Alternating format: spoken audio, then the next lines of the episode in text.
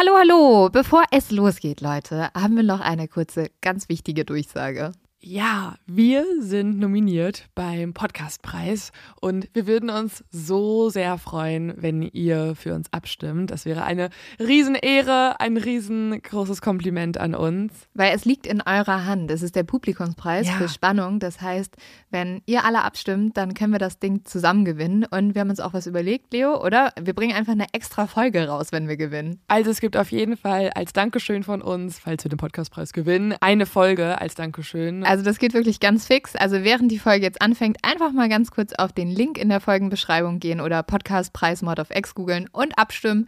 Dankeschön! Dauert nur wenige Sekunden und man muss sich auch nicht registrieren. Und jetzt geht's los mit der Folge.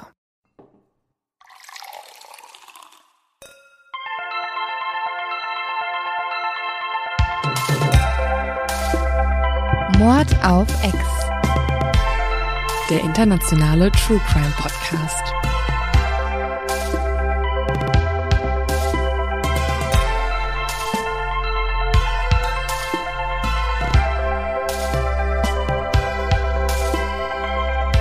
Hallo alle zusammen. Lynn sitzt noch neben mir und sucht gerade nach einem zu dumm zum Verbrechen, aber ich habe keine Lust mehr zu warten, deswegen starte ich diese Podcast-Folge einfach schon mal alleine. Ja, hallo. Hast du es jetzt mal? Nee, ich hab's jetzt wieder verloren. Okay, ich, ich moderiere uns richtig smooth an. Also, mach mal bitte. willkommen bei Mord of X, dem Podcast, den ihr hört, wenn Zeitverbrechen und Mordlos schon durchgehört wurde. Hallo! Da sind wir dann dran. Ähm, aber noch vor anderen, um uns nochmal selbstbewusst hier selbstbewusst zu zeigen. Positionieren.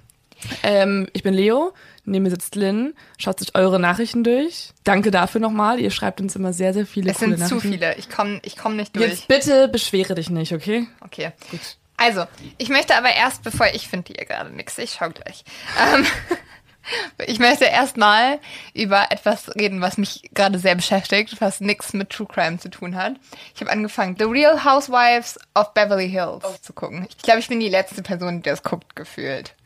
Also, das ist ja schon richtig alt. Aber ich habe es noch nie geguckt. Ah.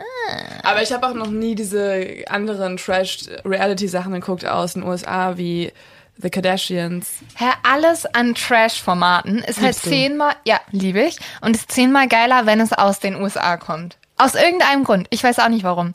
Und die Ge Frauen sind so, oh mein Gott. Also Feminismus AD, aber. Naja, so, warum? Ja. Naja. So eine coole Power-Moms, ne? Also ich kenne, ehrlich Also gesagt, ich kenne das überhaupt nicht, aber ich vermute es einfach gerade mal. Nee, von der einen ist so der Spruch, die haben alle so ein, die drehen sich alle so cool ein am Anfang und haben dann so einen Spruch und von der einen ist der Spruch, It's time to step out of my husband's shadow.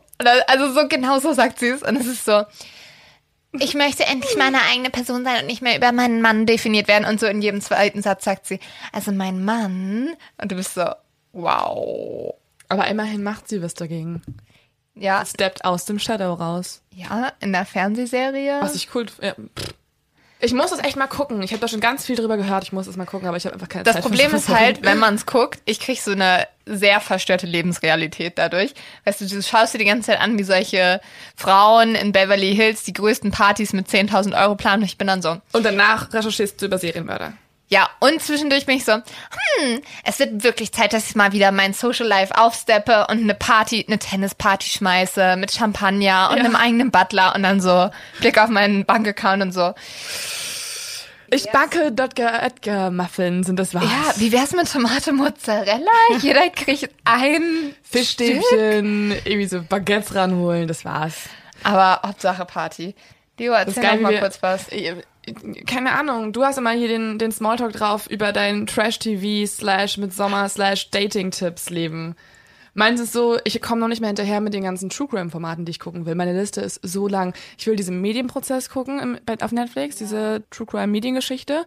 Ich habe so viele Sachen gerade. Wir müssen über Epstein reden. Dann gibt es ungefähr eine Million Fälle, die ich einfach noch recherchieren möchte und hier Maddie. besprechen möchte. Ja, Maddie, also ganz, ganz viel. Und ich kann mich auch nie entscheiden, was ich als nächstes mache. Ja, stimmt. würde einfach jetzt, ich würde am liebsten auf einmal 100 Folgen rausbringen. Okay, Leo, jetzt kommen so 10.000 Nachrichten. Bitte mach das! Haben wir Ja, halt gestern nachgefragt online und wir haben 1000 Nachrichten bekommen und ich denke mir bei jedem so, oh Gott, ich möchte es machen, ich möchte das machen, oh mein und Gott, ich ist so, bitte schenkt mir 10.000 mehr Stunden am Tag. Es ist so viel geiler Scheiß draußen, den man lesen und gucken kann und dann noch machen kann und dann scheint die Sonne und dann gibt's geiles Essen. Und Genau, dann ich würde sagen, okay. und dann braucht man auch noch einen Tan und muss noch gut aussehen und Sport machen. Ja, sowieso alles schon über Bord geworfen, aber egal. Ich habe zu dumm zum Verbrechen. Okay, sehr gut.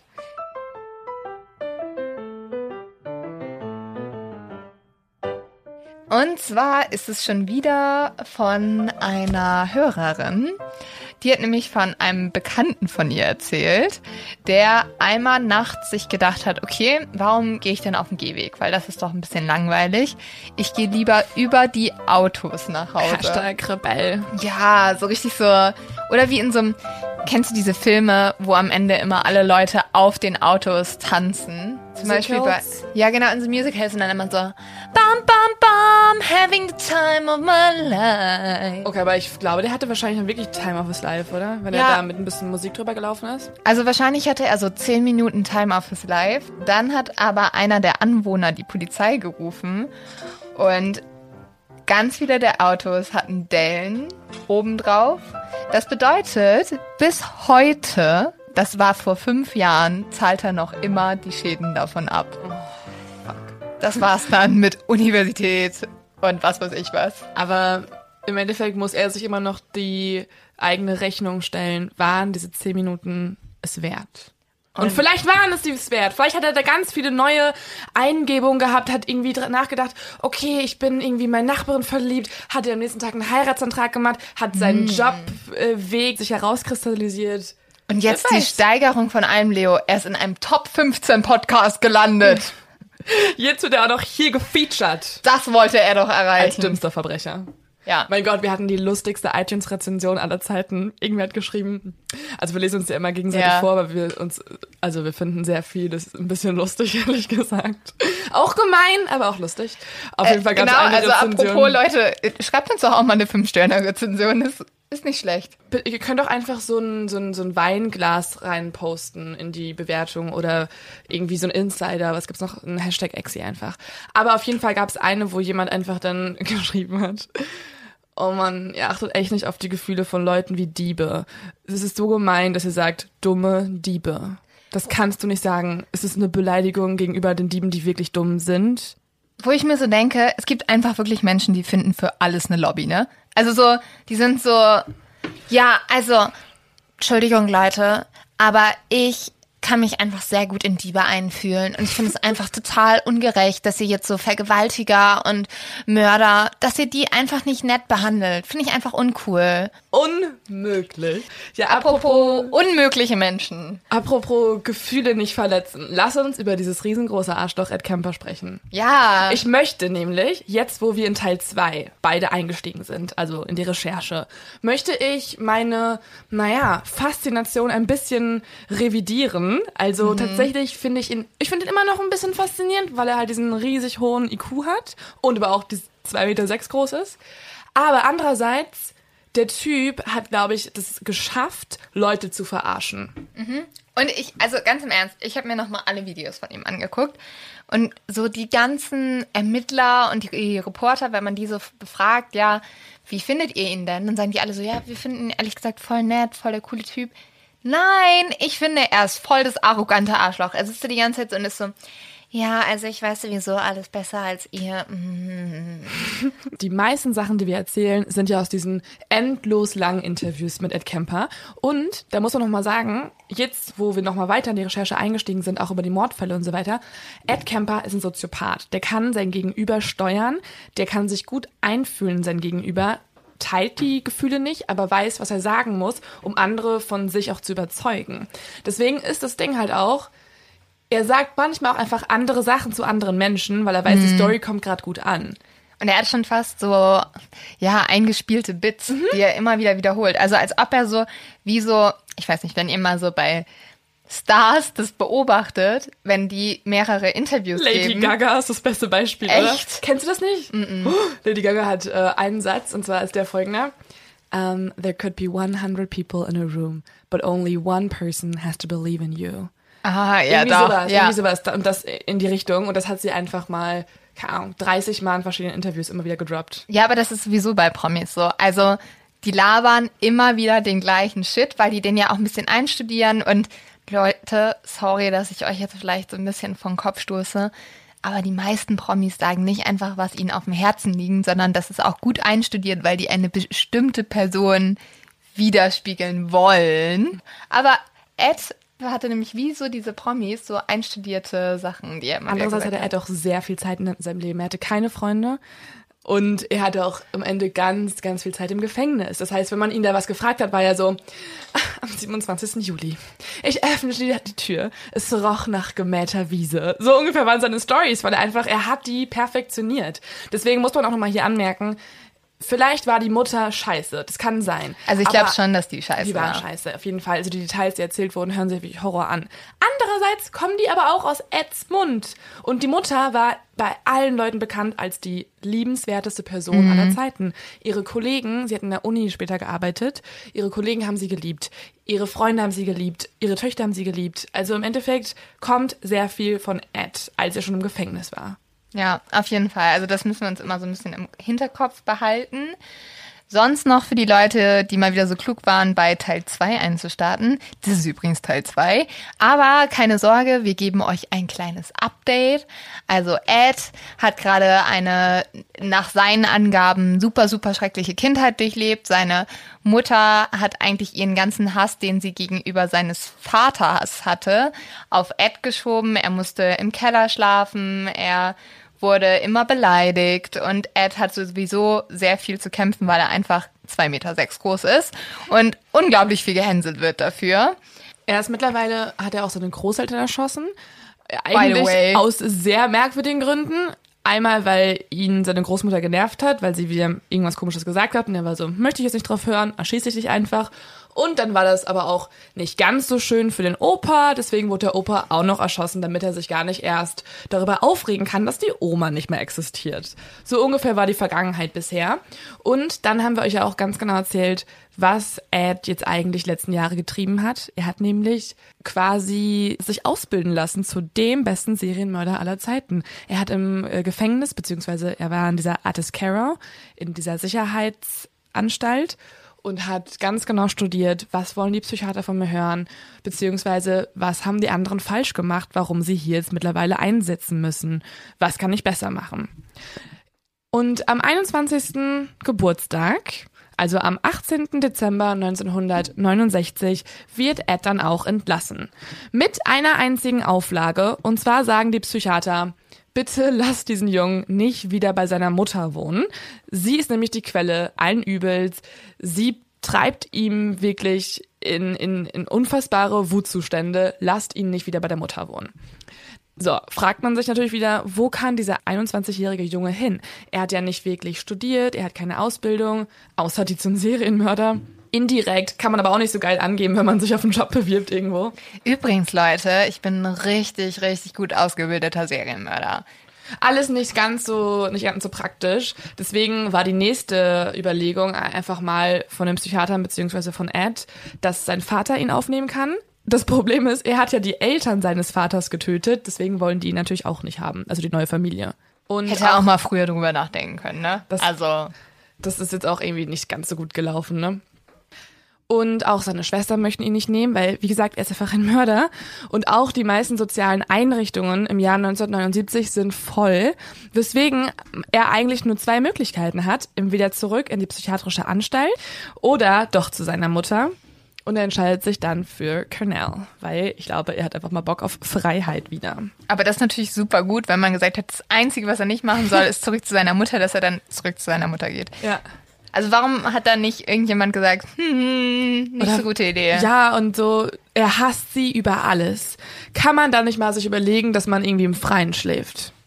Also, unpopulärer ja. Vorschlag jetzt gerade mal, aber er hasst sie über alles. Er mordet, weil er sie eigentlich ermorden möchte am Ende.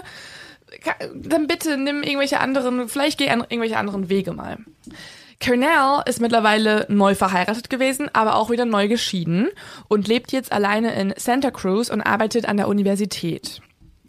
Ed zieht zu ihr, hat aber eigentlich ein anderes Ziel. Er möchte nämlich unbedingt einen Job bekommen und zwar als Polizist, damit er auch dann Geld verdient und ausziehen kann. Und eigentlich ist es so, dass er gerade mega auf dem guten Weg ist. Also er strengt sich total an, um diesen Polizistenjob zu kriegen. Er kriegt sogar sehr, sehr gute Noten im Co Community College, in dem er ist.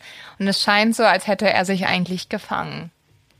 Ja, er hat schon wirklich einen guten Weg jetzt hinter sich. Das Problem ist, er bekommt trotzdem eine Absage, weil die Polizei sagt, du bist leider zu groß für uns. Ich dachte, dass es vielleicht daran hätte liegen können, dass er seine Großeltern umgebracht hat, aber also, nein. Nee, nee, also mit den Großeltern? Nee, das ist, das ist fein. Da hast du dich ja auch schon gebessert und du hattest ja auch einen Grund. Du durftest ja keine Vögel mehr schießen. Aber dass du zwei Meter sechs groß bist. Das geht gar nicht. Also bitte. Kannst du das nochmal ändern und dich neu bewerben? Aber das ist halt jetzt für Ed natürlich super frustrierend, weil einmal ist seine Größe immer das gewesen, für das er sowieso gehänselt wurde. Und vor allem wäre er dann auch, also sorry, aber ist nicht ein großer Polizist auch ganz praktisch? Hat man sofort ein bisschen Respekt vor?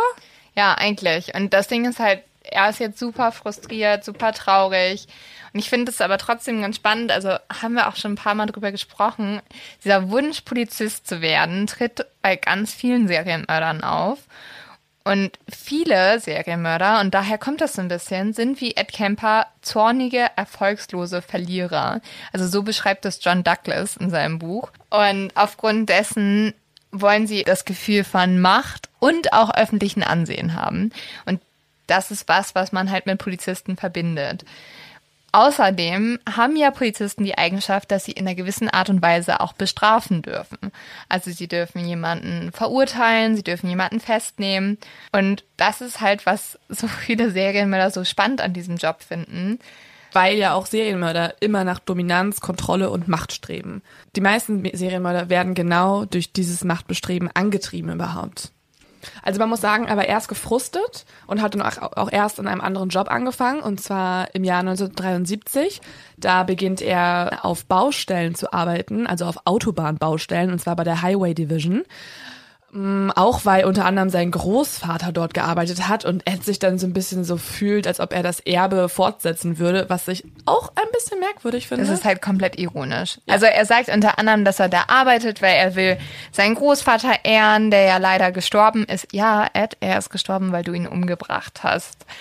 Er war erst dann gefrustet dadurch, dass er bei der Polizei abgelehnt wurde, aber er hat diese Faszination weiterhin für den Beruf und fängt dann auch an, dort in den Bars rumzuhängen. Und zwar einmal in der Bar Jury Room. Das ist eine, die ist genau gegenüber vom Gericht in Santa Cruz. Und da treffen sich auch immer wieder Leute, die beim Gericht arbeiten oder eben bei der Polizei. Er fängt sich an, mit den Leuten dort anzufreunden. Er wird doch dann irgendwann Big Ed genannt, weil er unter anderem riesiger John Wayne-Fan ist. John Wayne war ein Schauspieler, beziehungsweise eigentlich sogar die einflussreichste Person Hollywood zu der Zeit und hat in Filmen wie Ringo und der Schwarze Falke geschauspielt. Und weil Ed so ein großer Fan ist, kann er ihn auch sehr gut imitieren. Und das wiederum finden die Polizisten so lustig und darüber connecten sie dann total super. Und er wird jetzt eigentlich mit den Polizisten vor Ort Buddies. Ja. Also die sind richtig gute Freunde, was total komisch ist. Und unter anderem erzählen sie ihm dort auch immer wieder über ihre aktuellen Ermittlungen, wen es eigentlich gerade zu gibt, so der gesucht wird. Und man kann gerade feststellen, wow, es ist die zweite Trainingsstufe in seinem Ausbildungsprogramm als Serienmörder. Er hatte die Zeit mit den Psychiatern, jetzt hat er die Zeit mit den Polizisten. 1973 trifft er dann eine Studentin am Strand von Santa Cruz und die beiden verstehen sich ganz gut. Dieses Mädchen möchte unbekannt bleiben, also man kennt gar nicht wirklich ihren Namen der Öffentlichkeit, weil die beiden nämlich auch eine Beziehung führen und die Familie danach ähm, ja sehr dafür gesorgt hat, dass der Name nirgendwo auftaucht. Man kann trotzdem einige Sachen über sie herausfinden, und zwar, dass sie 16 Jahre alt war, als sie sich getroffen haben. Und sie ist genau Eds Typ. Denn obwohl er so sehr, sehr groß ist, steht er eigentlich auf das genaue Gegenteil. Auf sehr zierliche, kleine, unreife Mädchen. Meistens blond. Und er sagt auch meistens, dass sie, dass er mit ihnen gar keinen Sex haben wollte, weil er sie als etwas Religiöses ansieht. Aber das ist ja auch eigentlich das komplette Gegenteil von seiner Mutter. Also er möchte halt eine Frau haben, die ihm gegenüber unterwürfig ist. Mhm, Genau, die nicht laut ist, die nicht herrisch ist, nicht dominant ist, sondern einfach sowas Süßes, Kleines, Liebes. Mm, Andererseits ist es auch so, dass bei Ed, das sieht man auch ganz oft später in den Interviews, immer wieder eine Unterscheidung äh, auftritt zwischen Good Girl und Bitch. Also er sagt über viele Frauen, die zum Beispiel sich nett mit ihm unterhalten, dass sie die Good Girls sind, aber sobald ein Mädchen ihm symbolisiert, ah, du bist irgendwie nicht so mein Typ, dann sagt er, okay, die fühlen sich als was Besseres, das sind schlechte Frauen, es sind quasi Huren, nennt er sie eigentlich schon. Oh Gott. Also sobald eine Frau ihm ein bisschen Widerworte gibt. Ja, oder sobald er einfach nicht ankommt, sobald er weiß, okay, bei der lande ich nicht. Ich glaube, bei uns wäre er halt raus, ne? Wir wären die größten Huren für ihn. Ja, die allergrößten. Aber sowas von. Und jetzt kommt noch ein Zitat, was nochmal zeigt, dass er vielleicht doch eine sehr schräge Persönlichkeit hatte, obwohl er die Beziehung mit dem Mädchen geführt hat. Er sagt nämlich über seine Freundin und auch über Frauen insgesamt, ein Teil von mir möchte gerne mit ihr reden, sie nett ausführen, sie daten. Ein anderer Teil von mir fragt sich, wie ihr Kopf wohl auf einem Spieß aussehen würde. Hä? Was um Himmels Willen? Wow. Stell dir mal Okay. vor, ihr habt so Dirty Talk und dann oder irgendwie so, Nein. man hat so ein schönes Date und dann ist man so, oh, ich liebe dich, aber irgendwie will ich auch voll gern kurz deinen Kopf aufspießen. Ja, oder du hast so einen Talk mit einem Kumpel, ne? Und bist so, ja, wie läuft denn dein Datingleben? Ja, voll gut, ich, ich, ich treffe so ein paar nette Mädels. Aber du, ich kann nicht aufhören dran zu denken, wie ihr Kopf auf dem Spieß aussehen würde. Also so, Ey, Buddy, das ist jetzt ein bisschen speziell. es gibt sehr viele Fetische, die schon richtig weird sind. Also wenn du einen Fußfetisch hast, ah, für einen Fußfetisch, also nicht, dass ich ihn hätte, aber ich finde, Fußfetisch ist noch so der vertretbarste von weirden Fetischen. Hä, es gibt so viele weirde Fetische. Menschen stehen darauf, wenn Leute in so Tierkostümen sind. Ja, aber ich finde, also Fußfetisch ist echt so. Okay, aber es gibt auch Leute, die stehen drauf, wenn du in der Badewanne angepinkelt wirst. Ja, eben. Deswegen sage ich doch, Fußfetisch Ja, ist okay. doch das harmloseste. Da musst du halt deinen Fuß ein bisschen zum Einsatz bringen. Oh, stell dir vor, so ein Typ geht an dir runter, du hast Sex mit dem Das wird zum Sex-Podcast, ich kann es nicht lassen. Gott, ja. und, und du bist wirklich so, ah, ja, okay. Und dann geht er aber weiter, weiter, weiter runter und landet halt bei deinem großen Zeh und du bist so, what the fuck is Da going sind on? nicht ganz so viele Gefühlssensoren. Warum hast du nicht auf der Hälfte Stopp gemacht? Ich hatte mal ein Date mit jemandem, der, ähm, Nein. Doch. Nein. also ich habe nie mit der Person geschlafen. Hast ihm noch ein benutztes Sockenpaar mitgegeben. Ich Goodie für den. Weg. Weird. Okay, aber also apropos Sex-Podcast Ende. Dagegen finde ich das alles in Ordnung. Also so, Wie kommen wir jetzt wieder zurück auf äh, Köpfe aufgespießt? das ist einfach der weirdeste Fetisch. Ja, also der, das war auf jeden Fall alles noch harmloser, was wir erlebt haben, als das, was Ed eigentlich mit seiner Freundin machen wollte. Trotz allem verloben sie sich im März 1973. Das Problem ist, also nicht nur, dass er diese komischen Fantasien hat, sondern auch, dass beide Familien, Eds Familie, aber auch die Familie von seiner Verlobten, keine Fans von dieser Beziehung sind. Vor allem nämlich Cornell hasst es, dass Ed so ein junges Mädchen datet. Sie ruft immer wieder bei ihm an und sagt ihm das auch, dass er viel, also sie viel zu jung für ihn ist und dass sie auch immer viel, zu- sagt auch immer, dass sie viel zu gut für ihn sei. Und sie schikaniert diese Beziehung eigentlich schon so sehr, dass sie irgendwann da auftaucht und einfach klingelt und so. Und auch die Familie von der Verlobten bekommt mit, dass äh, beispielsweise Ed auch schon im Gefängnis war und beendet dann diese Beziehung. Also von allen Seiten wird es einfach beendet. Und Ed ist halt dann so ein bisschen verzweifelt und sagt halt zu seiner Mutter, du hast jetzt eigentlich diese Beziehung zerstört, dann stell mir doch bitte ein nettes Mädchen auch in meinem Alter vor. Und die Mutter sagt darauf einfach nur, nö, du bist viel zu sehr wie dein eigener Vater und deswegen ist sowieso jedes Mädchen zu gut für Ja, dich. sie sagt wortwörtlich, die sind zu gut für dich. Und Ed ist halt jetzt super einsam, er ist sauer auf seine Mutter, er fühlt sich alleine und das ist eigentlich der Moment, wo sich die meisten Gewaltfantasien für ihn bilden. Nicht, dass er auch schon vorher ein paar schräge Gewaltfantasien hätte, wie beispielsweise Köpfe aufspießen. Ja, aber es wird jetzt, so, es geht jetzt so weit, dass er anfängt, wirklich darüber zu fantasieren, wie könnte ich Frauen umbringen und er nimmt dann immer mehr weibliche Anhalterinnen mit. Und das, also er ist jetzt so 22 Jahre alt, er fährt halt mit seinem Auto immer durch die Gegend, nimmt Frauen mit mit dem Auto und fängt mit einer sehr, sehr komischen Trainingphase an. Ja, also man kann eigentlich sagen, dass seine erste Intention hierhinter war, er hat sich einfach nur einsam gefühlt. Also er musste mit irgendwem reden und er dachte sich so, hm, wie kann ich das machen? Ah, ich ähm, gebe einfach den Leuten den Service, den sie wollen. Sie wollen ja mitgenommen werden. Und das ist so wie Blabla-Car-Fahrer. Ich glaube, ganz schön viele Blabla-Car-Fahrer wollen wirklich, wenn die Blabla da angeben bei sich ähm, in der Beschreibung, wollen die einfach reden. Ja. Und bei Ad ist es genauso. Also wenn es wenn es jetzt in dieser Zeit passiert wäre, hätte Ad garantiert ein Blablacar-Profil und würde sehr viel durch Deutschland oder durch Amerika rumfahren und einfach so sinnlos durch die Gegend fahren und Leute aufgabeln. Aber leider ist es bei ihm dann nicht nur noch der nette Blabla-Car-Fahrer, sondern er merkt immer mehr, dass er halt auch Fantasien hat, diese Frauen umzubringen. Und er fängt so ein bisschen an zu trainieren, einmal wie kann ich am besten die Frauen überreden, bei mir ins Auto zu steigen. Und da merkt er ziemlich schnell, dass es eine Methode gibt, die eigentlich immer funktioniert. Und zwar ist es nicht, wenn er sagt, ja, komm, bitte fahrt mit mir, sondern Mhm. wenn er so ein bisschen desinteressiert tut. Also wenn er vor den zehnmal durchrechnet, lohnt es sich wirklich für mich. Das ist doch jetzt echt ein großer Umweg, wenn ich euch mitnehme.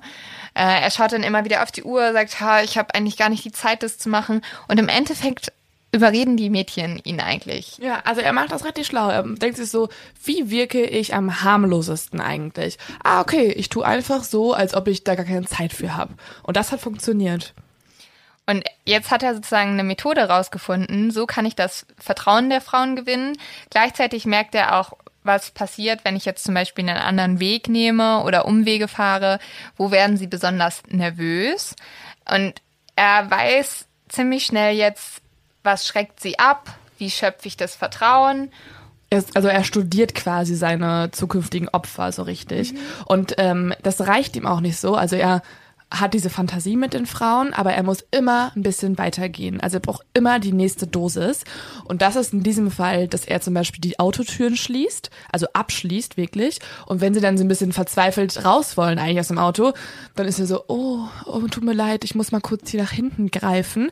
Greift dann meistens so über das Schoß von den Frauen rüber und entriegelt die Tür und dann so, manchmal berührt er aus Versehen dann noch ihre Brüste, das könnte auch passieren. Und im Endeffekt geht er aber immer den Schritt so, okay, was haben sie jetzt getan? Jetzt habe ich sie eingeschlossen. Dann holt er sich zum Beispiel auch verschiedene Waffen, also ein Jagdmesser, Plastiktüten, Handschellen und vers ähm, versteckt die alle unter dem Autositz. Und er will immer ein bisschen mehr Kitzel haben. Er bricht dann auch von der einen Beifahrertür den Henkel ab. Das heißt, von innen kann man die gar nicht mehr öffnen. Und was er auch noch macht, ist, er sammelt, wie gesagt, Materialien an, mit dem er eigentlich einen Mord begehen könnte. Unter anderem auch eine Waffe, die er sich von einem Freund besorgt und die er von nun an unter seinem Sitz immer platziert hat. Man muss aber sagen, trotz allem nimmt er etwa 150 Anhälterinnen mit, denen nix passiert. Und die er einfach. ja super nett. so ein netter Typ, ne? Ach, dem passiert gar nichts. wow. Nee, aber er hat echt eine lange Vorbereitungszeit. Also er fährt durch die Gegend und es ist selten, also wir haben selten über einen Mörder, einen Serienmörder gesprochen, der so intensiv sich nicht psychologisch, aber auch praktisch vorbereitet und das in seinem Kopf durchspielt. Und ich glaube, ich persönlich glaube, dass er oft Momente hatte, wo er so war, boah, das kann ich jetzt nicht bringen. Nee, das kann ich jetzt nicht bringen. Ich mache es ein bisschen, ich leg die Waffe nur unter den Sitz, aber ich mache nichts, ich mache nichts. Und dann war aber in ihm halt dieser Trieb und der Drang, dass er es doch dann tut. Und das wiederum macht ihn auch zum Soziopathen und nicht zum Psychopathen, sondern dass er halt weiß, dass es vielleicht auch falsch ist und dass er auch etwas bereut und dass er Reue spüren kann, aber es trotzdem tut. Und ich würde sagen, an dieser Stelle hören wir uns einfach mal an, was er selber darüber sagt. Ich habe diese jungen Frauen aufgelesen und jedes Mal bin ich ein kleines bisschen weitergegangen. Das war wahnsinnig aufregend für mich. Erst bin ich einfach nur mit ihnen umhergefahren. Dann habe ich mir eine Waffe besorgt und im Auto versteckt. Dann bin ich mit ihnen zu einer einsamen Stelle rausgefahren, wo es keine Zeugen mehr gab und die Mädchen verwundbar waren. Also hier sieht man wirklich den Prozess, der so langsam fortgeschritten ist. Er wurde dann auch in seinen Interviews mal gefragt, hey ja, Ed, warum hast du dir nicht einfach eine normale Beziehung geholt? Also wenn du jemanden haben wolltest, der die Gesellschaft leistet, der für dich da ist, warum hast du nicht einfach nach einer zweiten Freundin geguckt? Und dazu hat er gesagt, das muss ich euch auch noch mal ganz schnell vorlesen. Zum einen, was soll ich über mich erzählen? Dass ich sechs Jahre in einer Anstalt verbracht hatte? Ach, und übrigens, bevor ich es vergesse, meine Großeltern hatte ich auch noch gekillt. Aber entscheidender noch war meine Frust, den meine Mutter mir eingepflanzt hatte. Ich hatte Riesenängste, in einer Beziehung zu einer Frau zu versagen. Ich war nicht impotent, aber einfach unfähig, auf diese Ebene mit Frauen zu kommunizieren. Ich wäre lieber gestorben, als einer zu gestehen, dass ich sie toll fand, dass ich sie begehre. Das hat mich zutiefst frustriert. Dieses Wissen, dass ich mein ganzes Leben in dieser Falle gefangen sein würde. Oh, Arma, das hat dich so frustriert, dass du sie umbringen musstest. Aber er checkt, guck mal, da merkt man doch, wie reflektiert er ist, oder? er ist mega reflektiert. So, dass er selber merkt, okay, ich kann jetzt nicht so viel über meine Vergangenheit erzählen, weil ist halt schon ein random, bisschen merkwürdiger Nebenfakt, dass äh, ich auch noch meine Großeltern gekillt habe. Er hat da fast so ein bisschen Eigenhumor, ne? Ja, voll. Ich finde das schon ziemlich Ja. humorvoll. Er soll ja auch lustig gewesen sein. Also Big Ed soll ja auch ein cooler Kollege zum Trinken gewesen sein. Das Problem ist halt, und das drückt er natürlich nicht so aus, ist, dass für Ed eine befriedigende Beziehung nur dann war, wenn er die Frau töten konnte. Weil für ihn hatte eine befriedigende Beziehung komplett mit Dominanz und Kontrolle zu tun. Und Mensch kann nicht weniger dominant sein, als wenn er tot ist. Also dann hast du halt die komplette Kontrolle über jemanden. Und deswegen geht er auch den nächsten Schritt. Und darüber sagt er, ich ging alles, was ich mir vorgestellt hatte, im Kopf durch. Ich könnte jetzt zuschlagen. Es wäre ganz leicht. Ich hatte diese Waffe im Auto versteckt und ich konnte sie spüren. Ich musste sie nur herausziehen. Und dann sagte ich mir, nein, das kannst du nicht tun. Dieses Gefühl machte mich fast verrückt, aber auf eine gute Art verrückt. Das fühlte sich wahnsinnig aufregend an. Das erregt mich. Es hat mich geradezu überwältigt. Es war wie mit Drogen oder Alkohol. Irgendwann reicht es denn nicht mehr, nur noch davon zu nippen. Irgendwann willst du den totalen Rausch. Und man muss sagen, den holt er sich auch. Und zwar am 7. Mai 1972. Da entschließt sich nämlich Ed, dass er das nächste Opfer, die nächste Frau, die er mitnimmt, auch umbringen möchte. Was für Ed ganz wichtig ist, er hat ja diese ganze aufgestaute Wut gegenüber seiner Mutter. Und aufgrund dessen möchte er eine Frau haben, die ihn irgendwie auch an seine Mutter erinnert. Und seine Mutter arbeitet an einer Universität. Deswegen möchte er eine Studentin umbringen, weil er damit halt so eine Verbindung zu seiner Mutter hat. Er fährt dann um 4 Uhr zur California State University und dort sieht er zwei Studentinnen, welche ihren Daumen raushalten. Ed sagt über diese Begegnung, ich hatte nach einem Opfer Ausschau gehalten. Nun standen da plötzlich zwei Frauen. Egal. Es gab jetzt kein Zurück mehr. Die beiden Mädchen waren praktisch schon tot in dem Moment, in dem ich sie sah. Sie waren unglaublich naiv. Sie hielten sich für clever, weil sie zu zweit trampten. Sie dachten, ihnen könnte nichts passieren. Sie glaubten, sie hätten alles im Griff. Es tat schon fast weh, wie blauäugig die beiden durchs Leben gingen. Hast du schon mal getrampt? Ja, habe ich, aber immer nur mit einem Typen. Okay. Meine Mutter hat mich so viel früher vom Trampen gewarnt und ich war immer so ein bisschen so, ach Mama, komm. So, was, das ist doch albern. So war ich auch und so habe ich es dann auch gemacht. Also Ich muss sagen, Ed gibt mir jetzt vollstes Verständnis dafür, warum man nicht trampen sollte. Auf, ja, auf keinen Fall. Und zu der Zeit, wo unsere Eltern groß geworden sind, sind ja Leute noch viel mehr getrampt. Also meine Mutter ist zum Beispiel früher auch viel getrampt und ich glaube, deswegen hat sie auch so Angst vorm Trampen, unter anderem, weil bei uns aus der Gegend ja der Heidemörder kam und der hat ja auch Anhalterinnen umgebracht.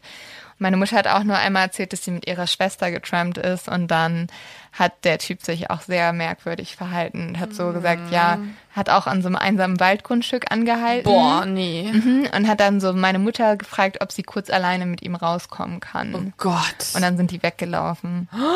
Ja. Das ist halt, also so, ich glaube, Trampen, man kann da auch sehr viele gute Erfahrungen machen. Ich hatte mega die guten Erfahrungen, aber es war halt auch in Spanien. Okay, es macht gar keinen Unterschied zu Es macht Spanien überhaupt keinen Unterschied, wo es ist. So, deutsche Mörder sind im Auto unterwegs, spanische nicht.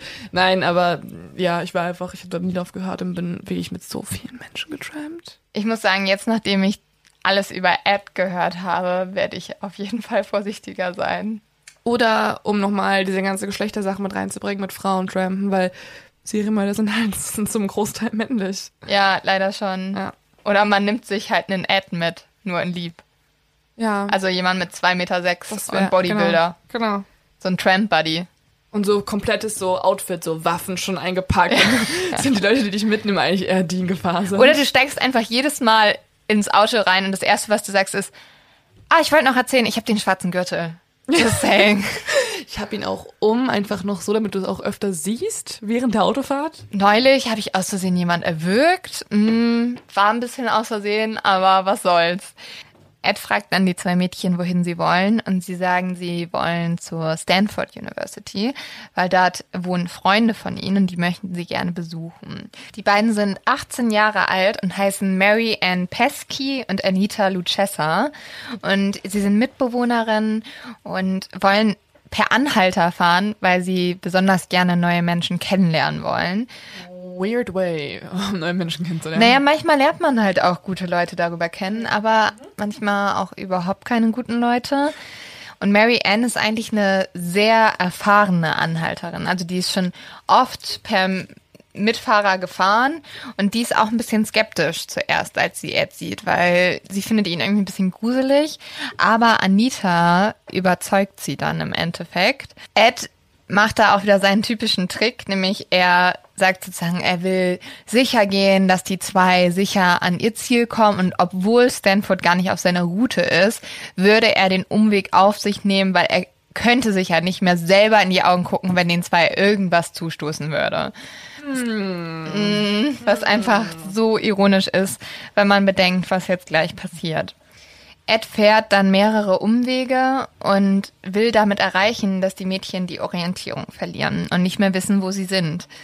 Dabei brainstormt er die ganze Zeit in seinem Kopf, wie er sie am besten umbringen kann.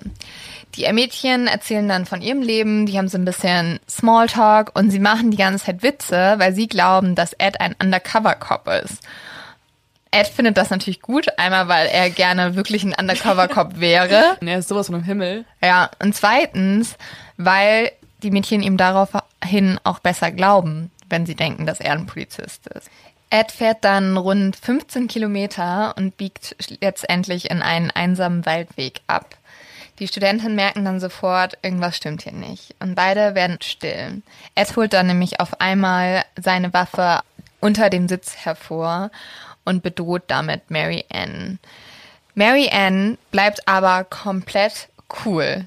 Und das kann man sich ja in der Situation überhaupt nicht vorstellen. Also dieses Mädchen ist super stark und gibt eigentlich jetzt Ed Widerworte. Also versucht, die Situation zu entschärfen und Ed sagt auch, dass sie dabei super selbstsicher und mutig gewirkt hat. Sie macht Witze, sie sagt immer, komm, erzähl mir von deinen Problemen. Und Ed sagt auch, die Hälfte von ihm war unglaublich beeindruckt, aber die andere Hälfte war empört, weil sie hat es jetzt gewagt, ihm zu widersprechen. Sie macht eigentlich das, was seine Mutter gemacht hat. Sie stellt sich irgendwie über ihn. Das macht ihn unglaublich sauer. Er sagt auch, dass er glaubt, dass Mary Ann im Endeffekt neun von zehn Vergewaltigern dazu bekommen hätte, die zwei gehen zu lassen. Krass. Ja, also das Mädchen muss auf jeden Fall da richtig, richtig stark gewesen sein. Leider ist es ja wirklich das, was Ed eigentlich noch mehr provoziert. Die andere Sache ist so, was sollst du tun, um das Ganze jetzt abzuhalten? Also du kannst ja, wenn du sag, wenn du halt wie ein, also wenn du gar nichts sagst und total eingeschüchtert bist und ängstlich und anfängst zu weinen, dann hat er auch sein Machtgefühl und sein Kontrollgefühl und dann fühlt er sich ja auch wieder irgendwie überlegen und genießt es noch mehr. Also im Endeffekt kannst du es ja auch nicht richtig machen. Deswegen glaube ich schon, das, was sie getan hat, war fast das Beste, weil die beiden haben ja auch unglaublich lange gesprochen. Auf jeden Fall. Und für Ed stand sowieso fest, in dem Moment, wo er die Pistole rausgeholt hat, gibt es kein Zurück mehr. Und für ihn stand auch fest, wenn er die Mädchen vergewaltigt, wird er sie auch umbringen. Das ist eine Sache, die er noch aus dem Gefängnis hat, mhm. weil er hat ja immer zugehört, wenn die Vergewaltiger interviewt wurden und die haben ja immer gesagt, wenn sie sie halt nicht umgebracht haben, dass sie dann den Namen verraten haben. Deswegen weiß er eigentlich schon in dem Moment, wo er die Waffe rausholt, er wird diese zwei Mädchen umbringen. Er hält dann an, an so einem ganz einsamen Waldweg und er bedroht erstmal Mary Ann. Er stülpt ihr eine Tüte über den Kopf und fesselt sie. Dann sagt er zu Anita, dass sie aus dem Wagen aussteigen soll und sie muss sich in den Kofferraum legen und Ed sperrt sie dort erstmal ein. Dann versucht er Mary Ann mit der Tüte zu erwürgen. Das geht aber nicht. Daraufhin holt er ein Messer raus und sticht mehrmals auf sie ein. Die Klinge prallt aber an ihrem Rückwirbel ab und kann deswegen gar nicht so richtig in sie eindringen. Mary Ann kämpft dadurch mehrere Minuten lang, verzweifelt um ihr Leben, aber Ed Kemper schneidet ihr dann letztendlich nach vier Minuten den Hals durch. Ed geht jetzt zum Kofferraum und wir müssen uns vorstellen, Anita liegt die ganze Zeit in diesem Kofferraum und sie hat gerade erst mit anhören müssen, wie ihre Freundin ermordet wurde. Die muss komplett starr vor Angst gewesen sein. Ed kommt dann zu ihr und das erste, was sie fragt, ist, was hast du mit meiner Freundin gemacht? Er holt sich dann irgendwie so eine Lüge hinten vor und sagt halt, ich habe ihre Nase gebrochen, weil sie so widerspenstig war und jetzt musst du ihr helfen, sonst stirbt sie. Er holt dann Anita aus dem Kofferraum und holt ein Messer hervor. Das heißt der Buffalo Skinner. So groß ist das. Ed nennt es immer so ganz liebevoll The General, was auch einfach absurd ist. Was heißt the General? Ja, der General. Okay. Und mit diesem Messer sticht der Anita erst in den Hals, dann in die, in die Augen und in den Arm. Auch sie schafft es tatsächlich, mehrere Minuten gegen Ed anzukämpfen, aber wird dann am Ende auch getötet. Und darüber, worüber sich Ed die ganze Zeit beschwert später noch, ist, dass er auch 10 Euro investieren musste Für dieses Messer. für dieses Messer. Unglaublich. Das ist halt echt teuer. Ja, und dann hat sowieso, das, darüber beschwert er sich auch, dass es halt alles nicht so schnell funktioniert hat, wie er sich das erwünscht hat. Er ist nämlich jetzt komplett verwirrt. Er hätte nie gedacht, dass Töten so anstrengend ist, dass das so schwer funktioniert, weil tatsächlich braucht es ganz schön viel Kraft, um durch den Körper eines Menschen zu stechen. Ach was, wow. Ja, Ed. was? Und er ist so schockiert davon, dass er erstmal in den Wald rennt und eigentlich die ganze Szene hinter sich lassen will. Er will ein- einfach nur von diesem Tatort weg. Dann fällt ihm aber auf, ach upsi, direkt neben meinem Wagen liegen ja zwei Leichen. Das ist ja vielleicht nicht so die beste Idee. Okay. Dann geht er wieder zurück und fährt mit dem Auto mit den zwei Leichen im Kofferraum nach Hause. Aber auf dem Rückweg gerät er in eine Verkehrskontrolle, weil die Polizei hat ein kaputtes Rücklicht bei ihm bemerkt, das übrigens dadurch entstanden ist, dass Anita sich im Kampf so sehr gewehrt hat. Er wird halt jetzt angehalten und nochmal zur Erinnerung, im Kofferraum liegen zwei Leichen. Er schafft es aber, den Polizisten so gut zu belabern, dass er mit einer Verwarnung davonkommt. Er sagt später, wenn der Polizist einen normale Routinecheck gemacht hätte und in seinen Kofferraum geschaut hätte, hätte er ihn einfach sofort umgebracht. Und man muss sich jetzt auf jeden Fall nochmal vor Augen führen, dieser Mensch denkt eh schon, also hat eh schon einen leicht narzisstischen Touch. Und jetzt gibt es eben diese Szene, weswegen er berechtigterweise von nun an denkt, ah, ich kann also wirklich alles tun. Das sind meine Buddies, die werden mich nicht fangen und ich habe sogar zwei Leichen im Kofferraum und keiner checkt irgendwas. Also er fühlt sich jetzt so überlegen und wird jetzt auch immer leichtsinniger. Er bringt dann die Leichen in seine Mietwohnung.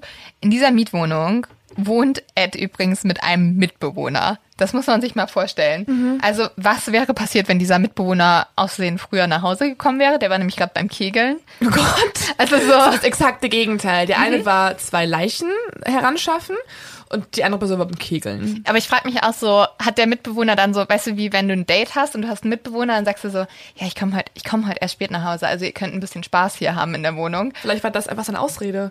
War so, Ed, wirklich? Mit wem? Ach, mit zwei Köpfen, die ich abtrennen werde. Ja, mit so zwei Ladies. Ed nimmt dann Auf die einem Stock. Oh, i. ja. Ed nimmt dann nämlich die zwei Leichen mit in die Wohnung. Er hat die in so Decken eingewickelt und legt sie erstmal auf den Wohnzimmerboden. Und als allererstes entfernt er die Kugel aus dem Kopf, weil er hängt ja so viel mit Polizisten rum. Und daher weiß er, dass durch diese Kugel die Polizisten sehr schnell ihn identifizieren können. Das heißt, er entfernt zuerst die Kugel, dann fotografiert er die Leichen, vergewaltigt sie, zerstückelt sie und nach jedem Schritt jedes Mal, nachdem er ein Körperteil wieder abgetrennt hat, macht er eine Pause und fotografiert die Leichen erneut. Und jetzt kann mir keiner mehr erzählen, dass er einfach nur ein bisschen Wut in sich hat auf seine Mutter. Er liebt Leichen. Er ist auch eigentlich schon wieder Nekrophiler. Komplett. Also er missbraucht halt diesen Körper oder diese Leichen immer wieder, auch nachdem er die schon zerstückelt hat. Und er missbraucht auch die einzelnen Körperteile, obwohl die schon vom Körper abgetrennt sind. Er liebt es. Ja. Er liebt es, die Köpfe da. Das ist, also. Es erregt ihn so sehr. Was ihn am meisten erregt, ist der Moment, wo der Kopf abfällt. So aufploppt, so plupp. Das ist sein, da kommt er direkt. Das ist ein absoluter Orgasmusmoment. Der Kopf fällt runter. Er stellt dann die Köpfe auf so Stuhllehnen, auch um zu denen zu masturbieren. Und einer der Köpfe fällt runter und macht halt ein lautes Geräusch. Und da sagt Ed im Nachhinein, was ich so ironisch finde, in dem Moment hätten ihm total die Nachbarn leid getan, weil das war wirklich sehr laut. Also können wir nochmal zu meinem komischen Nachbarn zurückkommen. Das sind schlimme Nachbarn, ne? Also das sind schlimme Nachbarn. Was er auch erzählt ist, dass er von mindestens zwei Frauen das Fleisch genommen hat und daraus eine Macaroni Casserole gemacht hat. Also einen Nudelauflauf und da hat er das Fleisch der Person mit reingetan. Das ist alles so schrecklich. Das ist so schrecklich. Und damit ist er halt auch ein Kannibale. Auch wenn Der er ist einfach alles so, Er ne? ist alles. Ich Ja. glaube, er fand einfach diese komplette Kontrolle toll. Wahrscheinlich war er so, okay, jetzt habe ich gerade schon so viele Leichenteile in meiner Wohnung. Ich habe alles mit denen gemacht. Ich habe sie auch wieder, in, er hat die auch in den Kleiderschrank reingepackt und dann verstaut in verschiedenen Boxen. Er hat sich die Köpfe da arrangiert und irgendwann dachte er sich wahrscheinlich so, hm, bisschen freaky Tag heute. Jetzt probiere ich mal eine Sache aus, die habe ich noch vorher gar nicht getestet. Ich bin heute mal ein bisschen experimenteller drauf. Ich brate mir einfach mal irgendwie so eine Käserolle hier. Das ist so eklig. Danach verpackt er dann die einzelnen Körperteile in so Leichensäcken und bringt sie zu einem Berg in der Nähe. Er vergräbt dort die Säcke und markiert aber die Stellen, wo sie vergraben sind, weil Ed möchte immer wieder zu den Leichen zurückkehren. Besonders erregend findet er dabei die Totenköpfe. Er fährt dann immer wieder zurück, gräbt die aus und hat sozusagen Oralsex mit denen. Und das macht er so lange, bis die Köpfe eigentlich komplett verrottet sind und dann wirft er sie in eine Schlucht. Und genau über dieses Verhalten, also diese Faszination an den Köpfen, da in dem Zusammenhang bringt er noch ein Zitat, was ich einfach nur, also ich muss das jetzt nochmal zitieren, weil ich finde es unfassbar absurd. With a girl, there's a lot left in the girl's body without a hat. Of course, the personality's gone. Also auf Deutsch. Bei einer Frau ist noch echt viel vorhanden, wenn man den Kopf abtrennt. Naja, okay, aber die Persönlichkeit ist halt weg. Also es ist so, ja, schade, jetzt hat, hat sie keine Persönlichkeit mehr, aber das war mir eh nicht so wichtig. Also ich brauche das Aussehen. Weil das Ding ist nämlich auch, Big Ed wollte immer die heißen Girls haben. Also er ist nie auf Charaktereigenschaften gegangen oder so. Er wollte immer die sehr attraktiven Mädels, die er eigentlich, die vielleicht auch gar nicht auf ihn standen. Die wollte er immer haben. Und dann war vielleicht die Persönlichkeit weg, aber er hat ja wenigstens noch den Kopf, mit dem er quasi Oralsex hat. Vor allem ist es halt so merkwürdig, weil ja, auf natürlich, also wenn du das Mädchen umbringst, ist natürlich die Persönlichkeit weg, weil das Mädchen tot ist. Von der Persönlichkeit ist auch nicht in deinem Kopf gefangen. Nee. Aber was tatsächlich passiert, ist einer dieser Schädel, nämlich der von Mary Ann, wird dann am 15. August 1972 von der Polizei gefunden. Und erst jetzt fängt die Polizei an zu ermitteln, weil vorher wurden die zwei zwar vermisst gemeldet, aber die Polizei hat gesagt, das ist jetzt nichts Ungewöhnliches, dass zwei Mädels einfach abhauen. Und die Freunde und die Familien haben davor eigentlich alleine gesucht. Und jetzt ist das erste Mal der Punkt, wo sich die Polizei auch einschaltet. Ed fährt die nächsten Monate immer wieder durch Kalifornien. Er nimmt auch immer wieder Anhalterinnen mit, aber tötet sie nicht. Er ist irgendwie noch so berauscht und so erregt von dem letzten Doppelmord, den er hatte. Und was er aber immer wieder macht, er unterhält sich mit diesen Mitfahrerinnen über die verschwundenen Studentinnen. Und Ja. er fragt dann auch so richtig so, was ist wohl mit dem Mädchen passiert? Ähm, es gibt doch so einen Mörder, der hier sein Unwesen treibt. Und er gibt allen den sehr freundlichen Rat, lasst bitte lieber das Trampen sein. Oh Gott, ey, das ist so ein auch so ein Zyniker oder Heuchler. Vor allem hat er auch in der Zeit erzählt, ähm, dass er die Regel hatte, wenn die Tramperin von selbst das Thema angeschnitten haben, also wenn sie von selber darauf kam, hey, übrigens gibt's ja gerade diese, dieses eine Ereignis mit den anderen Anhalterinnen, wenn sie es selber anschneiden, dann verschont er sie. Weil er, also ich glaube, weil er ihr, ihnen so Credits geben möchte. Das ist komplett Dafür. absurd. Ja, weil sie ihn anerkannt Genau, haben oder genau, so. weil sie über ihn reden und er ist dann so, okay, die sind jetzt, die sind raus, die haben sich jetzt irgendwie gerade gut geschlagen. Trotz allem guckt er jedes Mädchen sich ganz genau an und sieht auch in jedem Mädchen ein potenzielles Opfer. Er hat sogar einmal gesagt, sobald sie die Tür des Autos geöffnet haben, waren sie eigentlich schon tot.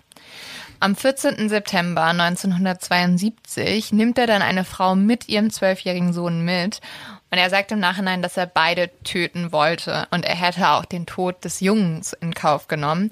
Allerdings sieht er im Rückspiegel, wie der Begleiter der Frau sich das Nummernschild notiert.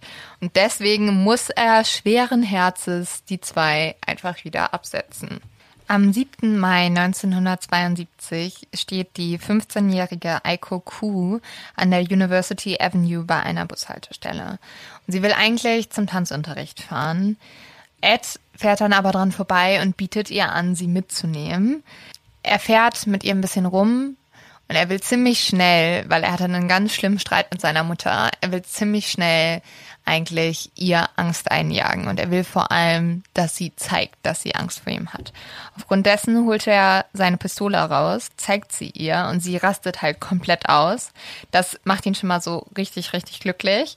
Er sagt dann aber, dass er eigentlich sich selbst umbringen will. Aber das sagt er halt, also das sagt er halt nur, weil er möchte trotzdem noch sie erfolgreich töten. Und wenn sie jetzt aber schon vorher so laut ausrasten würde und im Auto so durchdreht, könnte es ja irgendwie auffallen, wo er dann drüber nachdenkt, okay, was kann ich tun, damit, obwohl ich eine Pistole habe, immer noch relativ einfach diese Person töten kann. Und das ist, indem er einfach lügt und sagt, hey, die ist gar nicht für dich, sondern die ist für mich. Ich möchte mich töten und du kannst dabei zugucken oder bist sozusagen live mit dabei. Er hält dann an einer abgelegenen Stelle an und steigt aus dem Wagen aus. Aber Ed macht einen riesigen Fehler. Er vergisst nämlich seinen Schlüssel im Auto und schließt sich sozusagen aus. Aiko sitzt noch in diesem Auto und die Pistole liegt unter dem Sitz von Ed. Also sie hat jetzt eigentlich die riesige Chance. Sie kann die Waffe nehmen, sie kann wegfahren, sie kann einfach eingesperrt bleiben. Aber sie ist irgendwie so verwirrt und verängstigt und weiß nicht, was sie machen soll, dass sie Ed die Tür wieder öffnet. Außerdem, sie denkt, sie hat ihn ja auch noch versucht herauszureden aus dem Plan, dass er sich umbringt. Also sie denkt immer noch, dass er jetzt dankbar ist und sie erhofft sich auch eigentlich Dankbarkeit, als er dann die Tür erstmal öffnet. Aber Ed drückt ihr dann sofort die Nasenlöcher zu. Er hält ihr gleichzeitig den Mund zu und er hofft, dass sie dabei stirbt. Tut sie aber nicht. Er vergewaltigt sie dann noch und erdrosselt sie. Und dann wirft er die Leiche in den Kofferraum und fährt erstmal komplett ziellos durch die Gegend. Er hält dann aber bei einer Bar, steigt aus dem Auto aus, trinkt da ein paar Drinks und zwischendurch, das finde ich so absurd, geht er immer wieder zurück zum Kofferraum, macht den auf und sagt, er hat damals wie so ein Fischer seinen Fang bestaunt. Es ist einfach widerlich. Ja, es geilt ihn komplett auf. Er muss sich das so oft angucken, weil er wirklich stolz ist darauf. Dann bringt er die Leiche nach Hause und zerstückelt sie erneut. Er hat danach einen Kontrolltermin mit einem Psychologen. Das muss man sich jetzt vorstellen, das ist total absurd.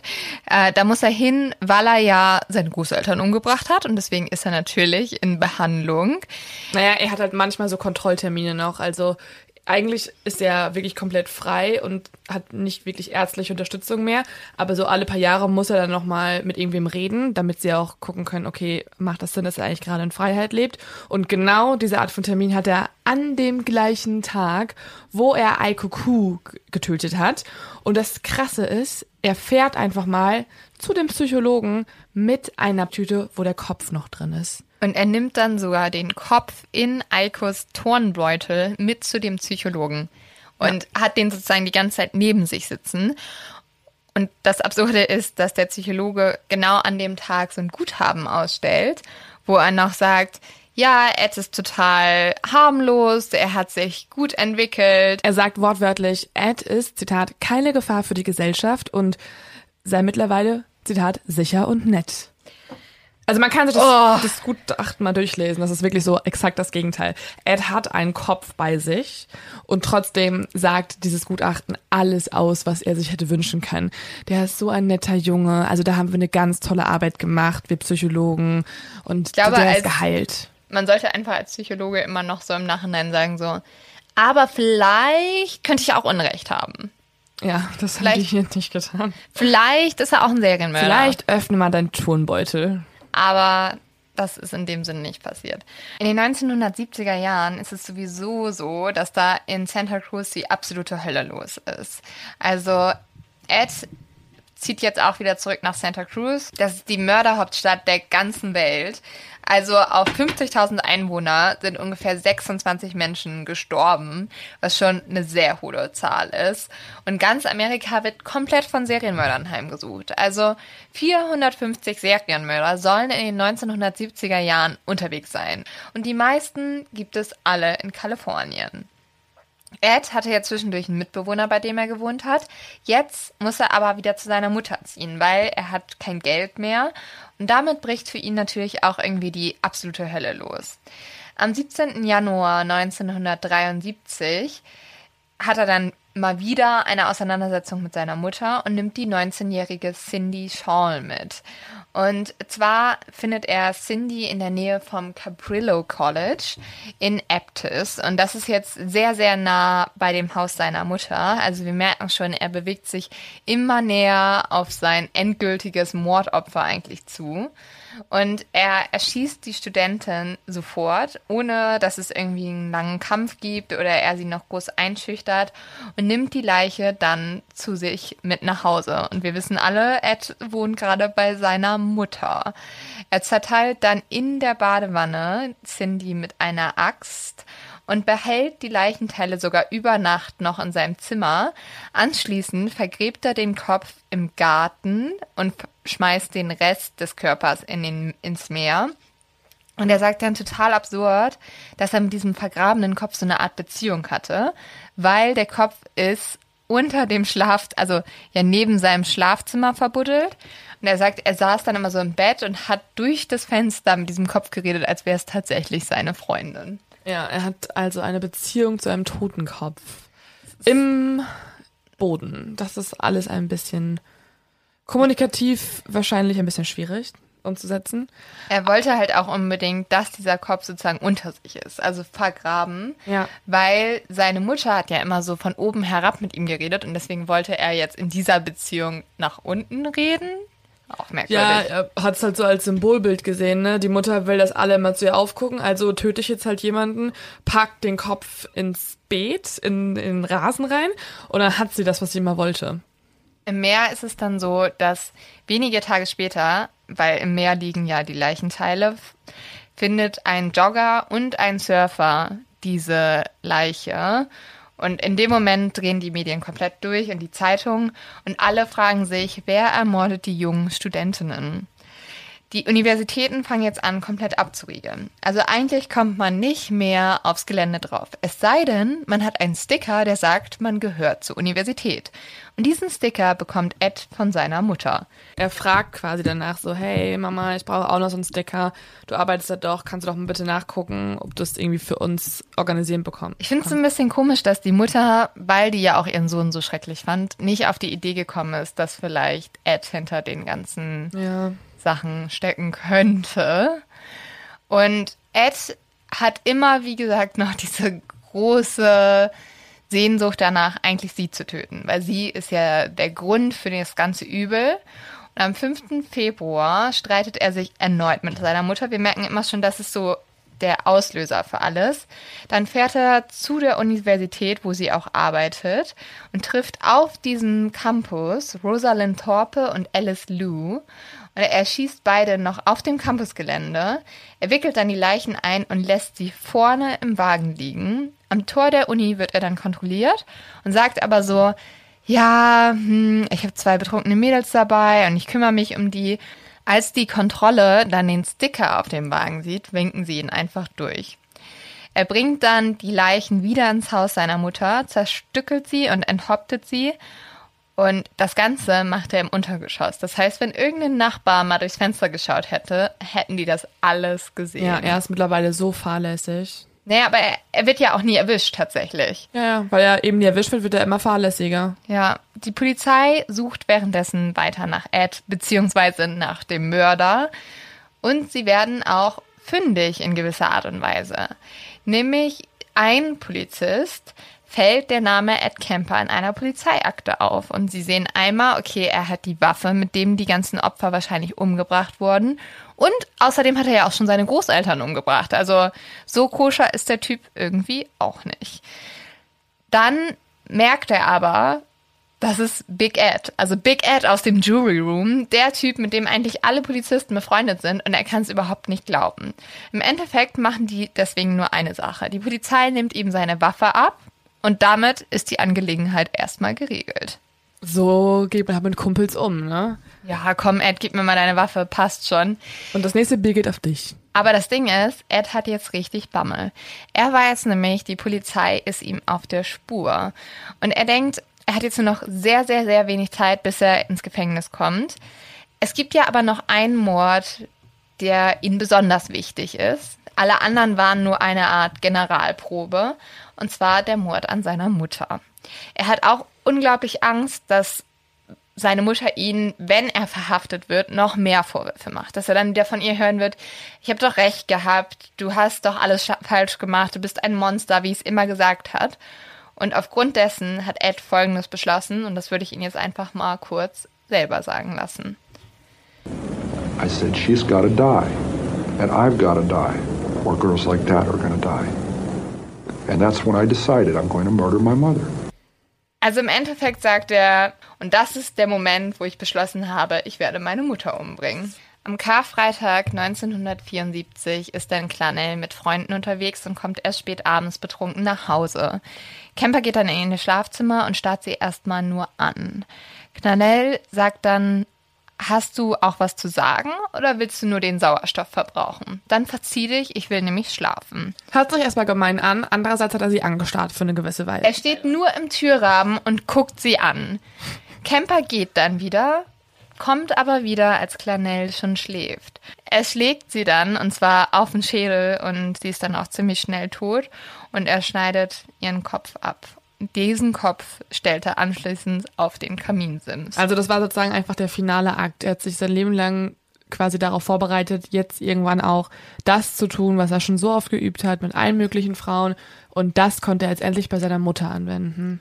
Und dann wird's halt richtig absurd. Die nächsten Stunden redet Ed mit dem abgetrennten Kopf. Er schreit diesen Kopf an, er weint, er bewirft den Kopf mit Dartpfeilen und er fängt an, den Kopf seiner Mutter zu missbrauchen. Die Zunge und den Kehlkopf trennt er raus, weil er sagt, das waren die Folterwerkzeuge seiner Mutter, weil sie ihn damit immer so kritisiert hat. Er will die dann in den Müllzerkleinerer geben, aber die werden immer wieder ausgespuckt, weil die halt zu groß sind. Er sagt sogar auch, Zitat darüber, dies erschien mir nur angemessen zu sein, nachdem sie mich so viele Jahre angemeckert, angeschrien und angebrüllt hatte.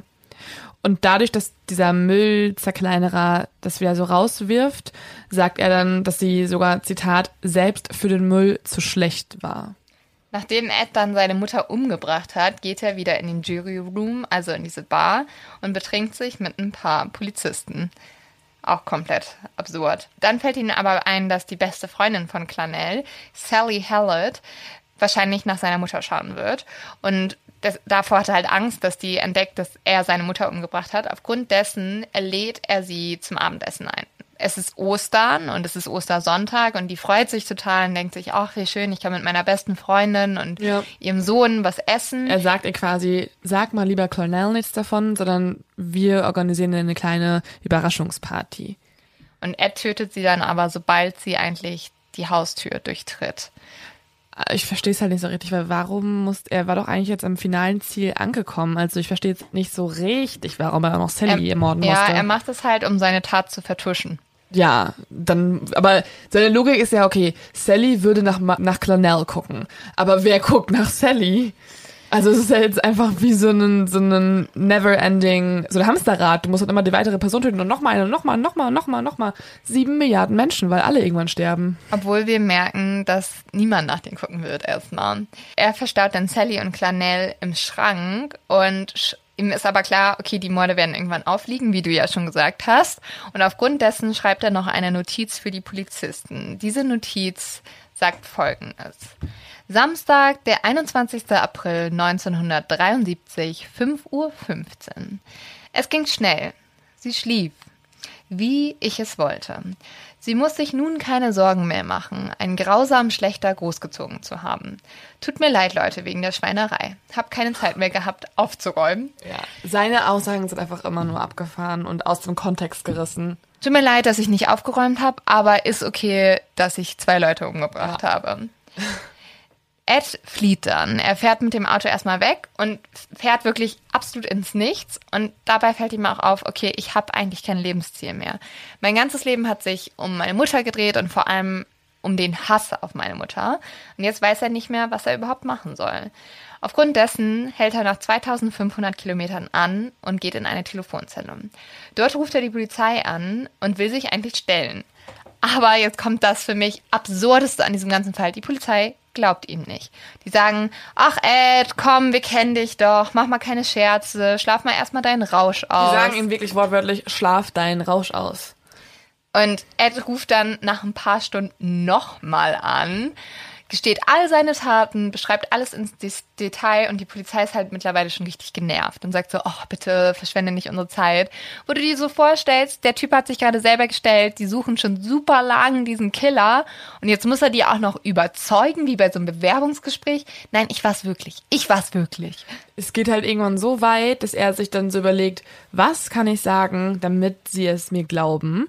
Und dann überlegt er sich, hm, ich könnte denen ja sozusagen Tipps geben, ähm, wie sie nachforschen können und sicherstellen können, dass es wahr ist, was ich sage. Unter anderem meinte er dann zu denen so, hey, dann fragt doch einfach mal den Michael Alufi, von dem ich meine, meine Waffe habe einkassieren lassen. Und er wird euch auf jeden Fall berichten, dass das wirklich so passiert ist. Und außerdem geht bitte mal dem Haus meiner Mutter nach, damit ihr seht, ah, okay, ich habe die wirklich getötet. Und sie sind halt so, also die Polizei ist einfach durchgehend genervt. Die, also wie Linda ja schon gesagt hat, die legen durchgehend auf und lachen und glauben es ihm nicht. Und sobald er aber dann Michael ins Spiel bringt, denken sie sich, okay, warum eigentlich nicht? Wir kontaktieren ihn einfach mal. So, sie rufen also Michael an und er bestätigt die komplette Geschichte. Und ab diesem Moment denkt sich die Polizei, hm, okay, Mist, vielleicht sollten wir doch mal jemanden losschicken, um nach dem Rechten zu sehen. Vor allem sagt Ed auch noch so, fahrt doch einfach mal zum Haus meiner Mutter und macht den Schrank auf. Also, Ja. das reicht schon, Leute. Ja. Und sie denken sich, okay, wir müssen irgendwen hinschicken. So ganz glauben tun sie es aber immer noch nicht, weswegen sie einfach mal den Jüngsten aus dem Team losschicken. Also wirklich einfach nur so eine Art Kontrollbesuch. Und der fährt dann auch los.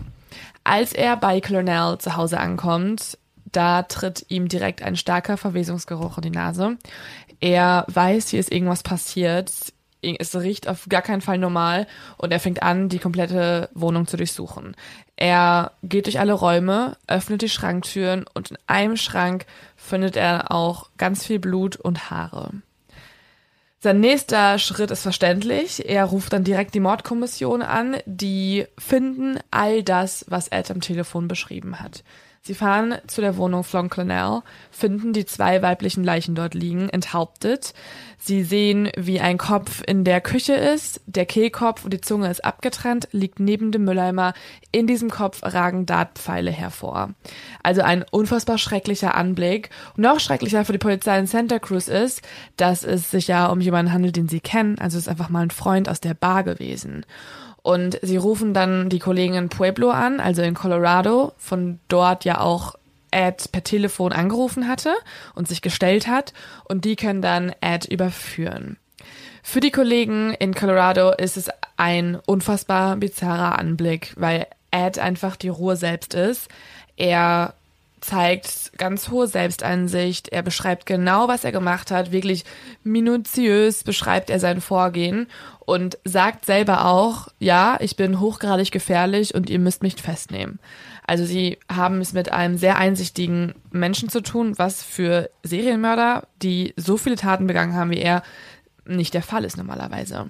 Außerdem will er auch unbedingt reden, was ja auch schon mal nicht der schlauste Move ist, weil wenn man dann im ersten Verhör ist, sollte man eigentlich erstmal noch einen Anwalt hinzuziehen, um sich einen Plan zu machen.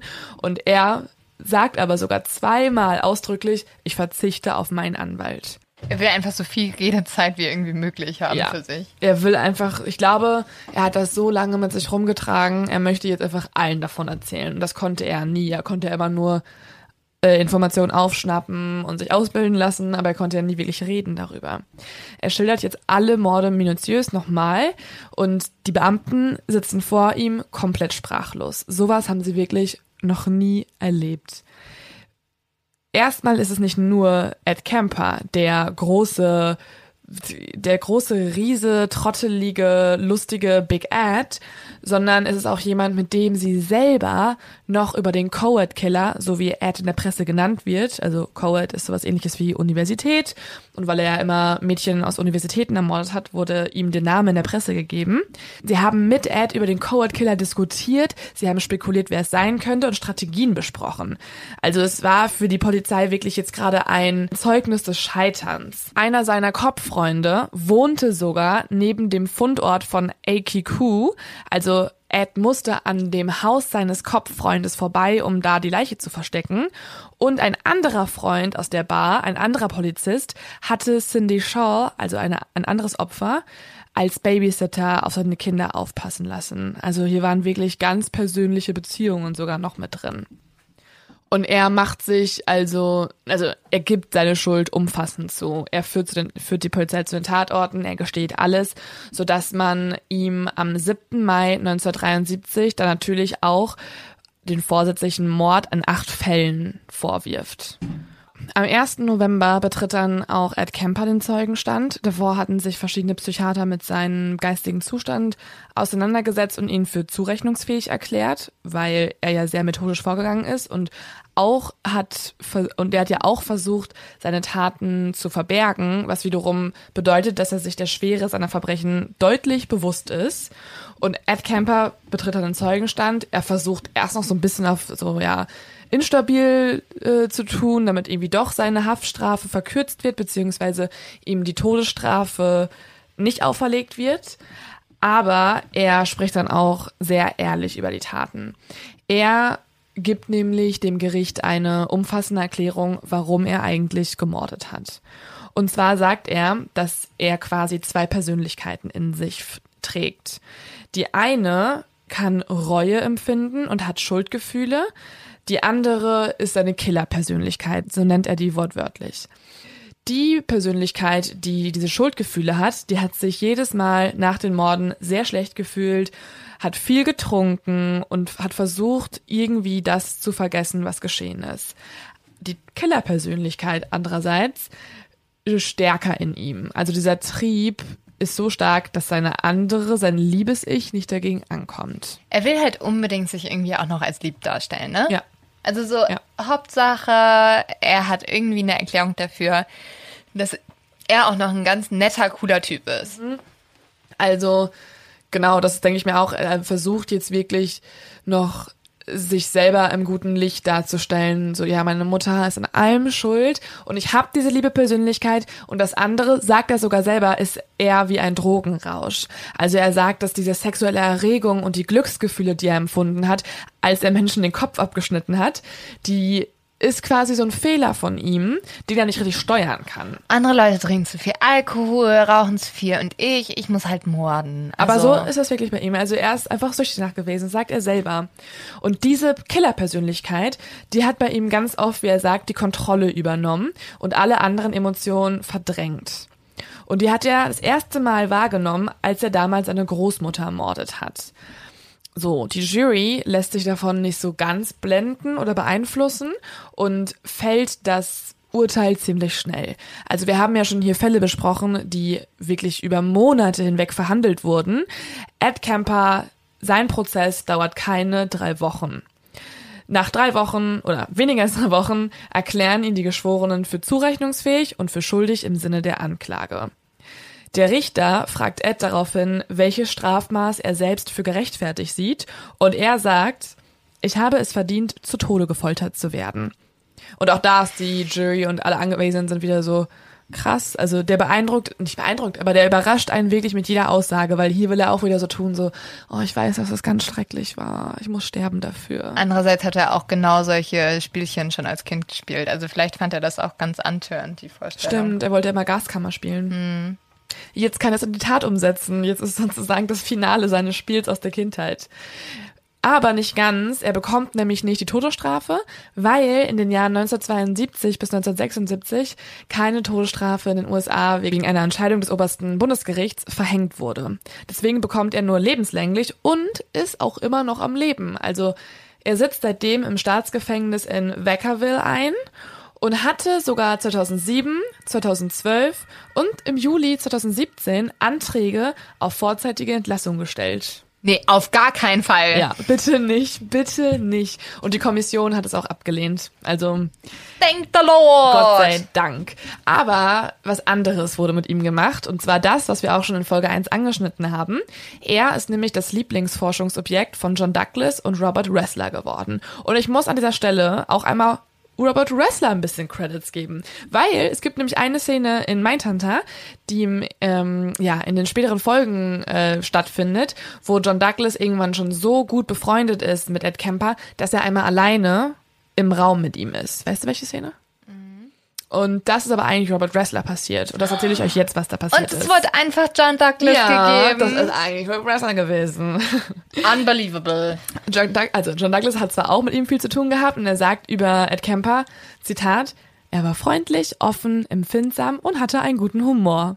Aber das haben wir auch schon gemerkt, ne? Dass er das hatte. Also da hat er öfter mal einen kleinen Schmunzler in seinen ähm, Interviews. Aber Erhascht. ganz kurz, lieber John Douglas, das macht einfach nicht gut, dass der sehr viele Leute umgebracht hat. Ja. Also, Also I don't care. Freundlich und mordend sind zwei Adjektive, die vielleicht nicht so zusammenpassen. Außer das Freundliche ist gespielt. Oder mörderischer Humor. Uh, mörderisch gute Jokes.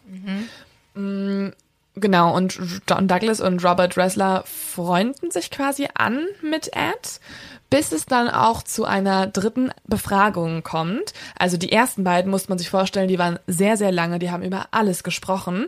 Und dann denkt sich Robert irgendwann, okay, die dritte Befragung kann ich jetzt auch alleine machen. Und wir haben nämlich schon so eine solide Vertrauensbasis. Wir mögen uns, sodass wir uns auch alleine in Eds Zelle unterhalten können. Deswegen ja, betritt er eben Ed Kempers Zelle und die beiden sprechen vier Stunden über die Taten und es ist ja auch so, dass Ed Kemper zu dieser Zeit quasi als erstes großes Versuchsobjekt benutzt wird, um weitere Serienmordtaten zu verhindern. Ich finde das so absurd, dass die aber einfach da zusammensitzen. Also ohne Handschellen, ohne irgendwas. Genau, ne? die sitzen einfach Ja. da zusammen und unterhalten sich. Und es ist nämlich so, dass Ed das Vertrauen schon so hat aufbauen lassen, dass mittlerweile man ihm nie wieder ja überhaupt zutrauen will, dass er was Böses tun könnte. Und auch Robert hat großes Vertrauen in Ed und die beiden unterhalten sich, wie gesagt, vier Stunden, bis er irgendwann, also bis Robert irgendwann auf den Knopf an der Wand drückt, der normalerweise losgeht, um die Wachen zu verständigen. Also es ist sozusagen wie so ein Knopf, ich möchte gerne abgeholt werden. Und er drückt diesen Knopf, aber nichts geschieht. Warum hat man so einen Knopf, wenn der nicht funktioniert? Also das ist so die eine Sache, die auf jeden Ja. Fall funktionieren sollte Ja. im Gefängnis. Und auch Robert denkt sich wahrscheinlich im Moment so, what the fuck, warum geht dieser Knopf nicht? Und er will aber auch nicht Ed symbolisieren, hey, scheiße, jetzt gerade könntest du alles mit mir tun, weil keine Wache irgendwas merkt. Deswegen redet er ganz normal weiter mit Ed und drückt aber an der Wand immer wieder diesen Knopf und wird ein bisschen panisch. Ed bekommt das mit. Also Ed ist ja auch ziemlich gut in Menschenkenntnissen und er wittert quasi, dass Robert gerade ja panisch wird und er sagt ihm sogar noch, hey, entspann dich doch einfach mal. Und dann macht Ed eine Sache, die ihn wieder sehr unsympathisch, also er ist generell sehr unsympathisch in meinen Er Augen. ist immer so unsympathisch. Ja, aber auch die wieder zeigt, dass er vielleicht doch nicht so der freundlichste Insasse ist, mit dem man ähm, einfach mal alleine im Zimmer ja irgendwelche intime Gespräche führen sollte. Er fängt nämlich an, ein Psychospiel mit Robert zu spielen. Und zwar sagt er ihm, Wenn ich jetzt austicken würde, hätten sie eine Menge Ärger am Hals, oder? Ich könnte ihnen zum Beispiel den Kopf abreißen, nur so zum Spaß. Und abwarten, wie der Wachmann reagiert, wenn ihm ihr Schädel von der Tischplatte entgegenblinzelt.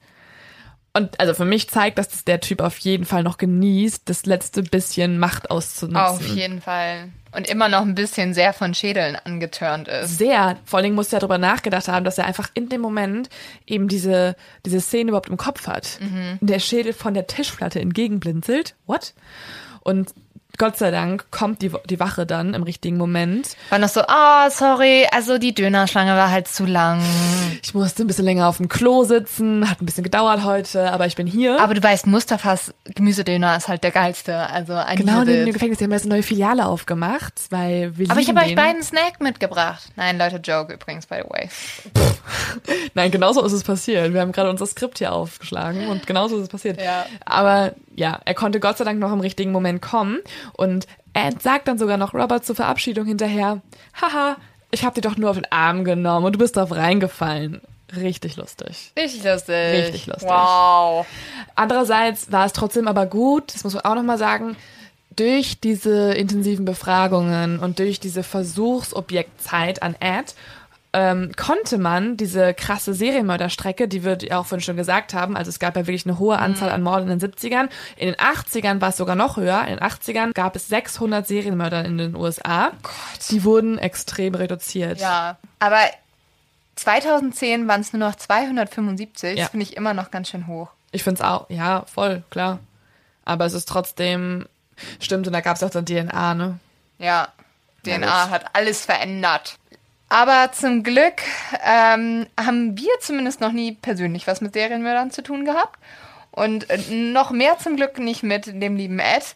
Aber ich würde voll gerne mal ehrlich gesagt einen Serienmörder interviewen. Ja, interviewen. Also ins, Gef also ins Gefängnis fahren. Nicht allein in der Zelle sitzen. nee, Nicht, wenn so ein scheiß Knopf nicht funktioniert. auf gar keinen Fall. Leute, wir haben euch ganz schön viel vollgelabert heute. Aber Ed ist einfach so ein riesen, riesen Brocken. Und ich finde, die... du Also musst es schon eigentlich wie cutten. Es gibt so einen heftigen, also so, so viele Infos über ihn, die alle so spannend sind. Aber wollen wir heute einfach deswegen mal den Leos-Tipp sausen lassen? Leos-Tipp geht raus, Leute! Geht nicht raus, es ist immer noch Corona draußen. Ja, alleine. Alleine, alleine darf man. Steigt in, Leotipp steigt einfach in keine Autos ein. Ah ja. Aber es ist auch so richtig heuchlerisch, weil ich selber gemacht habe in meinen 22er. Aber egal, ich werde auch wie meine Mutter später meinen Töchtern sagen, auf gar keinen Fall Hitchhiking. Außer es ist eine echt sympathische Frau. Obwohl wir machen bald noch Eileen. so, erinnerst du dich noch an unseren allerersten Fall? Oh Mira ja. Hindley. Stimmt. Sehr sympathische, sehr hübsche Frau. Leute, steigt einfach nicht in fremde Autos ein. Das ist so, wie euch das früher als Kind gesagt wurde. Auch wenn Katzenbabys, Lollis, alles drin sind. Nicht einsteigen. Auf keinen Fall. Außer ihr kennt die Person. Dann natürlich einsteigen und richtig gute Zeit haben. Und auf Lollis bestehen. Bestehen. Aber in dem Sinne, bis zum nächsten Mal. Tschüss. Ciao, ciao.